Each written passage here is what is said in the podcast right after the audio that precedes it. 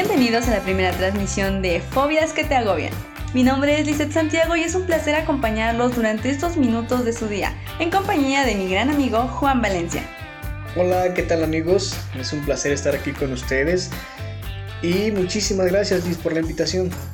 Pues gracias a ti por acompañarnos y en este programa hablaremos de fobias. En esta ocasión hablaremos de una fobia en específico que para algunos pudiera resultar incluso algo ridícula o difícil de creer.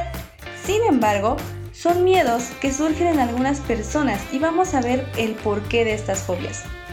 A veces nosotros, como cualquier otro humano, llegamos a prejuzgar a los demás por padecer algún miedo eh, no logramos comprender las circunstancias en las que se desarrolló dicho miedo y para eso estamos aquí, para tratar de comprender un poco más la situación de estas personas. Y para eso vamos a entender primero qué es una fobia. Y una fobia es un temor a situaciones o cosas que no son peligrosas y que la mayoría de las personas eh, aceptan, puesto que no son molestas casi para nadie. Pero cuando este miedo se da ante situaciones u objetos que no suponen un peligro real y que tampoco es algo evolutivo o, algún miedo al cual se hayan adaptado, por ejemplo, desde la infancia, es a eso lo que denominamos fobia. Y de acuerdo al manual diagnóstico y estadístico de los trastornos mentales de la Asociación Americana de Psiquiatría, eh, dicho manual contiene descripciones, síntomas y algunos criterios para diagnosticar dichos trastornos. Eh, y queremos compartirles a ustedes cinco de ellos. En primer lugar está el temor excesivo o irracional por la presencia o anticipación de un objeto o la vivencia de alguna situación en específico. En segundo lugar eh, está la respuesta de ansiedad o angustia situacional. En tercer lugar la persona sí reconoce dicho miedo y sí reconoce que es irracional, solo que no lo comprende. En cuarto lugar, el soportar dicha ansiedad le cuesta bastante y, e incluso acompañada de cualquier otro malestar, pero en gran, gran escala. Eh, y por último, las situaciones temidas sí que interfieren de manera muy muy clara con la rutina de la persona. Así que si cualquiera de ustedes considera que con estas características se siente identificado, es probable que padezcan alguna fobia o pudieran padecer una fobia.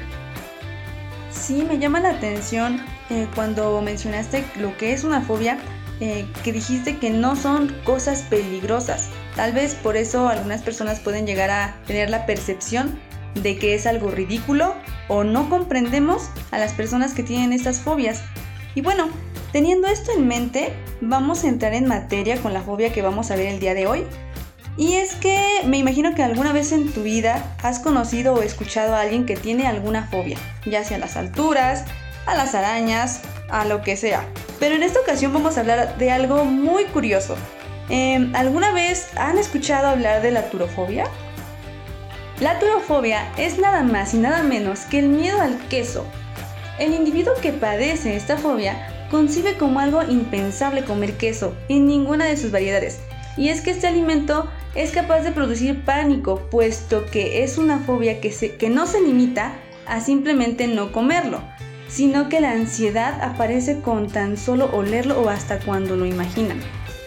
Es muy complicado vivir con esto porque imagínate no poder salir con tus amigos o con tus familiares por el simple hecho de que tienes miedo a encontrarte con que pongan en la mesa el queso. Pues vaya que es todo esto y también bastante, bastante curioso, Liz. Y bueno, vamos a, a tratar de explicar cómo es que surge una fobia. Y se basa en dos causas. La primera es el trastorno de ansiedad y la segunda el condicionamiento. Y para dejarlo un poquito más claro para ustedes que nos escuchan, es que se cree que esas personas que sufren en específico turofobia, pues es debido a una experiencia traumática que tuvieron normalmente pues en la infancia, que estuvieron a punto de sufrir un accidente por ahogamiento con un pedacito de, ese, de ese alimento. Em, otro factor importante que condiciona el grado pues, de, una fobia y en específico de esta, pues es el asco.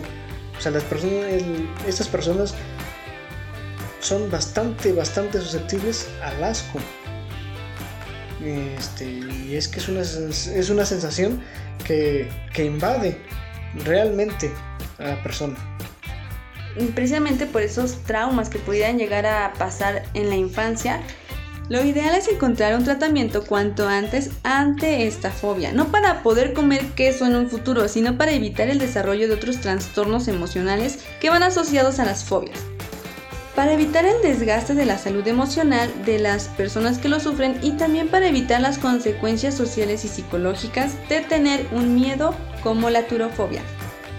En este caso hay que acudir a un psicólogo, que seguramente podrá, pondrá en práctica la terapia cognitivo-conductual. Esta terapia puede funcionar para todas las fobias y consiste en transformar el pensamiento distorsionado que considera al queso como un peligro y de esta manera se puede transformar la conducta. De, de 429 fobias diferentes que hay, eh, todas se tratan de la misma manera. Y todas afortunadamente también tienen un buen pronóstico. Pero lamentablemente, del 100% de las personas que la sufren, pues rara vez acuden a un tratamiento psicológico y más bien aprenden a vivir con ello, eh, lidian con ello día a día. Y solo un 9% va y se acerca a un profesional y pues termina curándose. Y a pesar de que el tratamiento pues es bastante bueno, bastante eficaz, pues miren, el dato, el dato también es, es duro porque, vaya, creo que las personas han preferido aprender a vivir con ello y no curarse. Así es, eh, es por ello que si presentas alguna fobia, no te preocupes, no hay más personas que lo que lo padecen y te invitamos a que acudas con un psicólogo para que puedas tratar ese trastorno. Y bueno, esperamos que estos datos te hayan sido de ayuda en tu día a día. Y si eres alguien que no sufre de alguna fobia, ahora que sabes esto, piensa en cómo reaccionarías si estás frente a alguien que tiene turofobia. Es bueno detenerse a pensar en la incomodidad que le puede aquejar a una persona fóbica encontrarse algunas veces con la o las situaciones que le provocan dicha reacción, y más aún cuando el suceso es inesperado.